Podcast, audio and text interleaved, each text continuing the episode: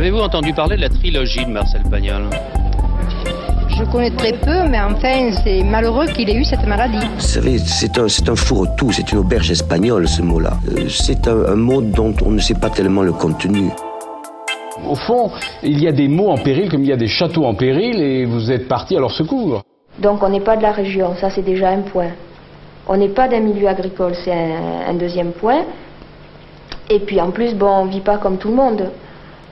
Et maintenant, est-ce qu'il faut changer profondément ce qu'on est pour, euh, pour être intégré Euh, C'est- C'est aussi bête, quoi, parce que... En plus, je crois qu'à la campagne, les gens sont souvent très clairvoyants et ils n'aiment pas non plus que quelqu'un joue à être euh, autre chose que ce qu'il est.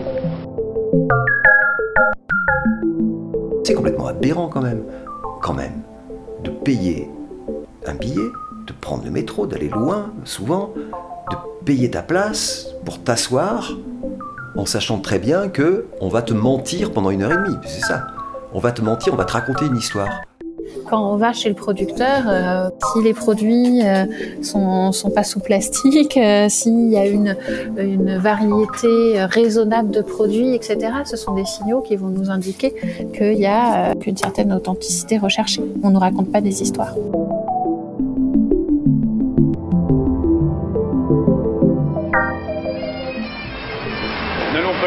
Il reste bien trois ou quatre crêperies authentiques dans le quartier Montparnasse. Mais la plus ancienne, c'est celle-ci, c'est Tijos. Et elle cultive toujours la véritable passion du sarrasin. Le soir, ben, vous faites toujours les galettes. Exact. Depuis combien de temps vous les faites? Ici, je l'ai fait depuis au moins 20 ans. 20 ans. Alors, est-ce que c'est les mêmes galettes aujourd'hui qu'il y a 20 ans? J'espère que ce sont encore les mêmes.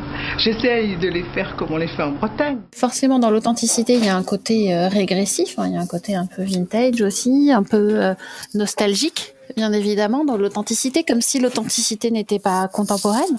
Quand on parle de cuisine, ça veut dire qu'avant, si on parlait de cuisine authentique, on allait parler de pot-au-feu, on allait parler euh, de kikafar si on est en Bretagne, on allait parler de la charcuterie parisienne, etc. Donc, euh, de recettes des années 1900, 1950, euh, les plats de nos grands-mères, les plats visités, revisités de nos grands-mères, les légumes oubliés, etc. Donc, c'était tout un discours qui a été mis en œuvre dans les années 90, 2000. Et aujourd'hui, c'est plutôt quelque chose qui est confronté à la réalité. Et donc, la qualité de la matière première, donc ici les produits, mais ça va aussi impacter quand on parle, euh, on est dans la cuisine aussi, par exemple, le, contenant. C'est-à-dire qu'on va aussi manger dans une belle assiette en céramique qui va être faite par un artisan. Et ça aussi, c'est un signe d'authenticité. On va manger avec un couteau, avec un manche en bois euh, de non-tronc euh, et pas un couteau en plastique. Et ça va aussi, en fait, faire entrer ce plat dans une dimension authentique. La tomate, elle ne peut pas être bonne, d'où qu'elle arrive? C'est pas la saison, c'est pas possible. Alors évidemment, ce sont des tomates qui arrivent de Hollande ou qui arrivent de Belgique. Qui sont des tomates qui poussent sous serre. Ça n'a pas de goût, ça. Mais ça n'a pas de goût, ça. Alors moi je dis, monsieur de la pomme de pain, puisque c'est comme ça que vous vous appelez, si vous faisiez un jour une magnifique surprise à vos clients, que vous essayiez de trouver du vrai bon pain, parce que ça, c'est vrai que c'est du pain, mais c'est quand même pas du pain fait par un boulanger, il n'y a pas tant de pouces, le pétrissage doit être limité, tout ça, c'est mal cuit. Alors, un jour, dans, vos, dans tous vos magasins, vous imaginez, un jour, vous faites la surprise à vos 15 000 clients du bon pain. En tout cas, dans, dans ma discipline sociologie et marketing, il y a un phénomène de euh, ce qu'on appelle de gastroanomie, c'est-à-dire de perte de repères alimentaires dans notre société, qui est le fruit de plusieurs évolutions. Une première qui va être euh, la succession de grandes crises sanitaires euh, tout au cours du XXe siècle. Et malgré le fait qu'aujourd'hui on, on mange, enfin notre alimentation est beaucoup plus sûre qu'elle ne l'a jamais été, euh, et pourtant euh, on a peur de ce que l'on mange. Euh, par ailleurs, il y a une individualisation de la société qui fait que on perd un peu nos, nos repères euh, euh, tout au long de la vie, les repères liés à la saisonnalité aussi, où à l'époque il y avait des fêtes paysannes qui permettaient de réintroduire les produits qui arrivaient au fur et à mesure que que la nature évoluait. Et maintenant, pour pouvoir reproduire ça, quand on est euh, déraciné entre guillemets de de la culture nourricière, eh bien, il faut l'intellectualiser parce qu'il faut l'apprendre. Et donc, pour répondre à ça, il faut réconforter les gens, il faut les replonger dans un environnement qui les rassure. Et donc, c'est là que on va déployer des stratégies de mise en avant d'une certaine authenticité. Vous savez, folklore, c'est devenu une chose tellement difficile. C'est-à-dire que tout le monde connaît, tout le monde utilise le mot folklore maintenant de façon euh, étiquette. Le folk song. Le folk song, voilà, en ce qui concerne la musique, évidemment.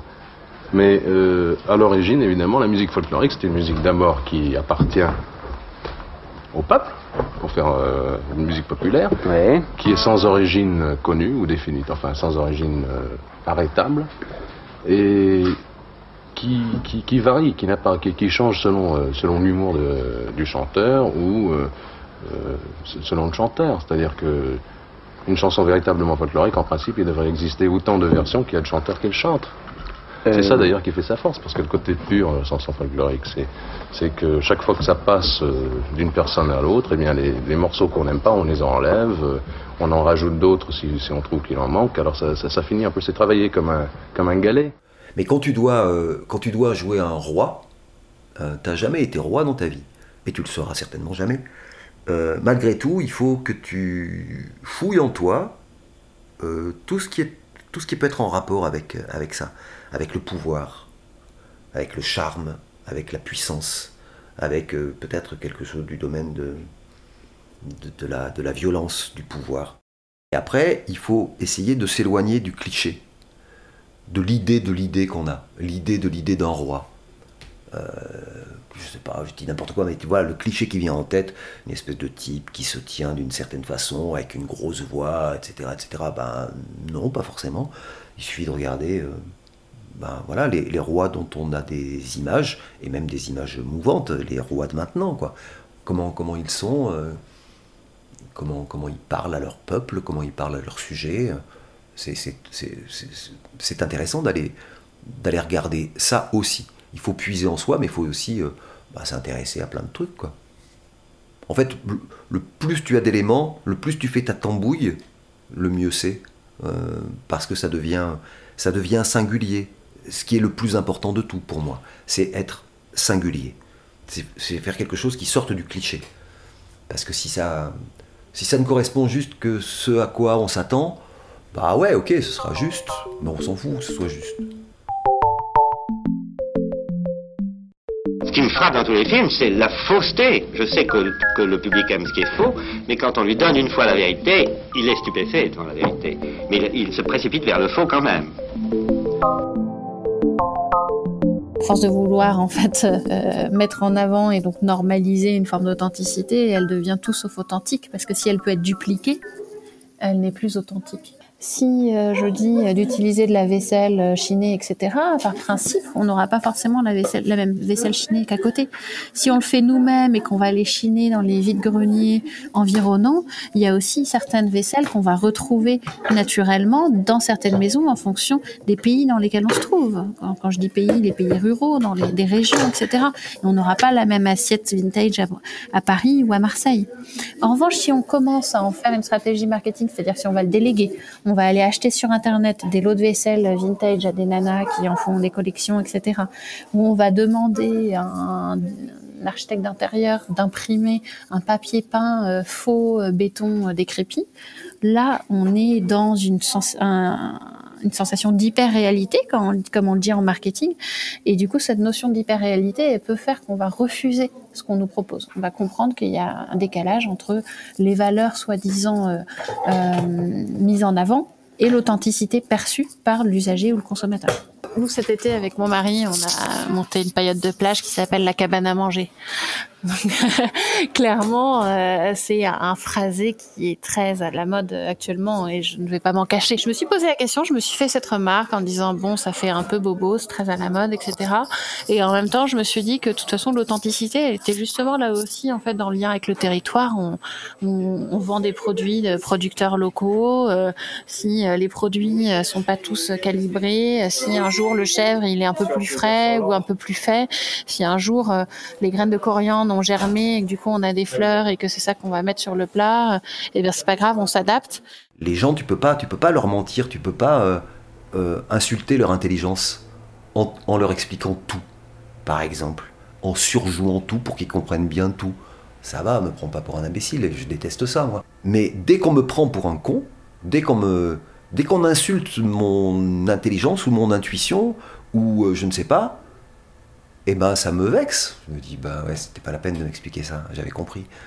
Donc des fois c'est au niveau de l'écriture où tout est explicatif, des fois c'est au niveau du jeu où c'est explicatif, où on me montre qu'on a de la peine et donc on se dit alors peine égale euh, larmes, donc je vais pleurer. Et des acteurs et des actrices qui ont certains la capacité comme ça, il y en a certains ce sont des robinets, c'est génial. Ils ouvrent le robinet et bram Et pour eux ça suffit, puisqu'ils ont montré, ils ont signifié qu'ils avaient de la peine puisqu'ils ont pleuré mais tu peux chialer toutes, toutes les larmes de ton corps si, euh, si je sens pas que c'est vrai, euh, tu m'insultes. Comment, ben, bonne question. Comment tu fais pour euh, chialer si, si, si t'as pas de peine? Tu peux pleurer comme ça sur commande euh, sans, sans y croire? Certains, ouais, certains, ouais, c'est vachement pratique parce que c'est comme. euh, c'est comme une, une espèce de, de- de rire. On se dit, putain, c'est difficile de rire. Ouais, mais il y a un truc mécanique. Au bout d'un moment, ton corps réagit. Tu vas euh, rire en, en faisant. Et puis tu vas. euh, C'est comme un- une sorte de moteur. tu- Voilà. C'est comme un moteur que tu mets en route. Au bout d'un moment, ça va te masser, ça va te chatouiller quelque part. Et bref, tu vas pouvoir vraiment prendre un vrai fou rire. euh, long et, et- et réel et pas du tout euh, euh, dérangeant, malaisant parce que vraiment on sera ouais tu, tu seras en train de rire et ben je pense que les larmes il y a, il y a un truc comme ça à un moment donné tu, tu certains ont la capacité d'ouvrir une, vanne et après le fait d'être euh, d'être mouillé, d'être sanglotant, d'avoir le souffle court, va les mettre dans un état de fragilité, de fébrilité, qui va les amener à avoir une, peine euh, au moins euh, crédible. doit y avoir une espèce d'avancée dans l'inconnu constant, une révélation. Et vous connaissez le mot de Valérie, quand il allait travailler, elle disait Je vais me faire des surprises. Il ne disait pas Je vais travailler, il disait, je vais me faire des surprises, comme c'est joli. Eh bien, il faut se faire des surprises. Mais il ne faut pas se faire des surprises par un acteur qui vient vous faire un petit numéro de théâtre. Faire des surprises parce que lui-même ne se rend même pas compte de ce qu'il est en train de vous révéler.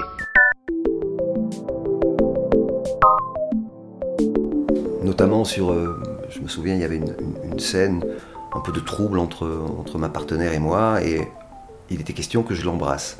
Et il était question que je l'embrasse après telle réplique. Bon, ben voilà, trois ou quatre fois j'ai fait ça. Et puis je sentais bien que ça devenait mécanique, qu'elle savait que j'allais l'embrasser à ce moment-là, etc. Et on perdait un petit peu de cette fraîcheur et de ce trouble qui est, qui est très agréable euh, et qui est, troublant aussi pour les gens, de se dire oh ils sont mignons, allez vite, vite, que il y, a- une espèce d'attente du baiser chez le spectateur, et puis enfin quand ça arrive c'est chouette. Et ben je me suis dit, euh, ben, embrassons-la plus tard, ou pas, ou bien plus tôt. Et du coup le fait qu'elle, au bout d'un moment, elle, m'a dit Wow, putain, c'est bizarre, tu m'as pas embrassé euh, comme d'habitude. Et, euh, le fait que, ça, ça a été aléatoire, ça rend la chose plus, bah, plus réelle. Voilà. Et donc, systématiquement, je m'amusais à, à ne pas l'embrasser au même, au même en- endroit, au même instant. Et il y a. faut essayer de retrouver la vie. Toujours, toujours, toujours. Chercher l'accident, enfin, trouver l'accident, euh, l'espérer l'accident. Moi, j'adore ça. euh, c'est quand, quand- quand il arrive un accident sur scène, tu peux soit décider que c'est une catastrophe et que tu t'en relèveras pas de cet accident, et donc plonger, mais t'as pas le droit, puisque de toute façon, il faut bien aller au bout de la représentation. Soit tu te dis, oh, c'est génial, je vais, je vais me, me servir de cet accident pour, pour essayer d'aller ailleurs, trouver autre chose.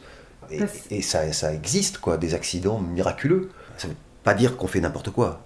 Loin de là, le texte, on le dit, hein, le texte, on l'apprend, euh, et il n'y a pas à tortiller, quoi. On, le, on, on est respectueux de ce texte qui est écrit. Parce que c'est pas la vraie vie, c'est un texte qui est écrit. Mais malgré tout, on, on l'amène le plus possible à quelque chose de réel où les gens se, oui, peuvent se poser la question de se dire oh, mais est-ce qu'ils jouent vraiment? Est-ce que, est-ce que leur, j'ai bien l'impression que la peine est réelle. Mais alors pour vous, la 20th Century Fox, c'est merveilleux. Parce que Hollywood, c'est un peu la ville de l'irréel. De l'irréel? Dans quel sens? Les drames grecs de 600 avant Jésus-Christ étaient irréels Le dieu Bacchus était irréel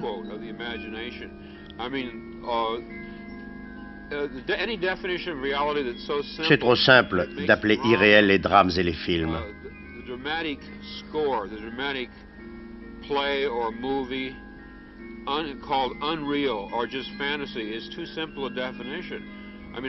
Moi, je ne trouve pas Hollywood irréel. Je trouve seulement le trafic encombré. but it doesn't strike me as unreal.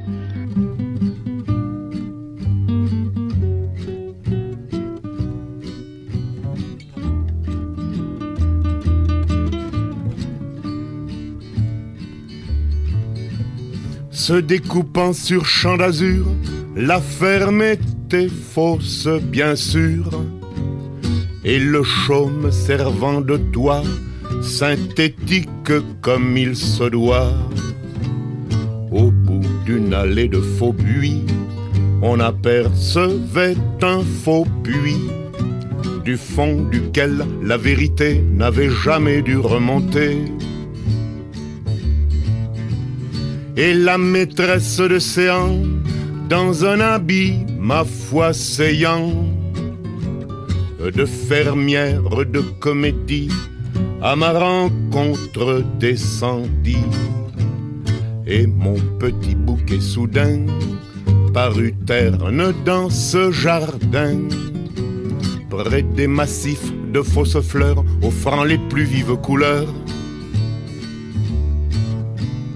Ayant foulé le faux gazon, je la suivis dans la maison où brillait sans se consumer un genre de feu sans fumée. Face au faux buffet Henri II, aligné sur les rayons de la bibliothèque en faux bois, faux bouquins achetés au poids.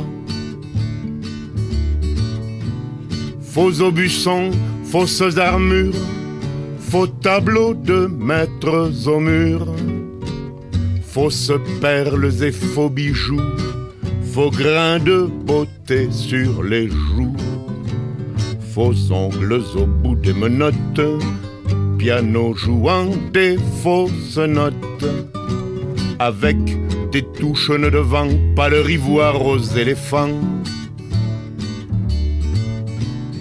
aux lueurs des fausses chandelles, enlevant ses fausses dentelles. Elle a dit, mais ce n'était pas sûr, tu es mon premier faux pas. Fausse vierge, fausse pudeur, fausse fièvre, simulateur. Ces anges artificiels venus d'un faux septième ciel la seule chose un peu sincère dans cette histoire de faussaire et contre laquelle il ne faut peut-être pas s'inscrire en faux. C'est mon penchant pour elle et mon gros point du côté du poumon. Quand amoureuse elle tomba d'un vrai marquis de Carabas,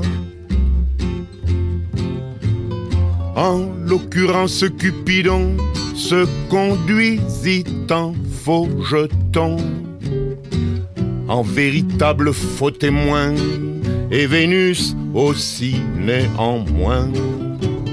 Ce serait sans doute mentir, par omission de ne pas dire que je leur dois quand même une heure authentique de vrai bonheur.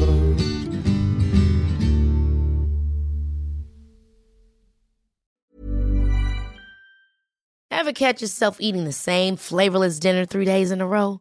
Dreaming of something better? Well, HelloFresh is your guilt-free dream come true, baby. It's me, Kiki Palmer. Let's wake up those taste buds with hot, juicy pecan-crusted chicken or garlic butter shrimp scampi.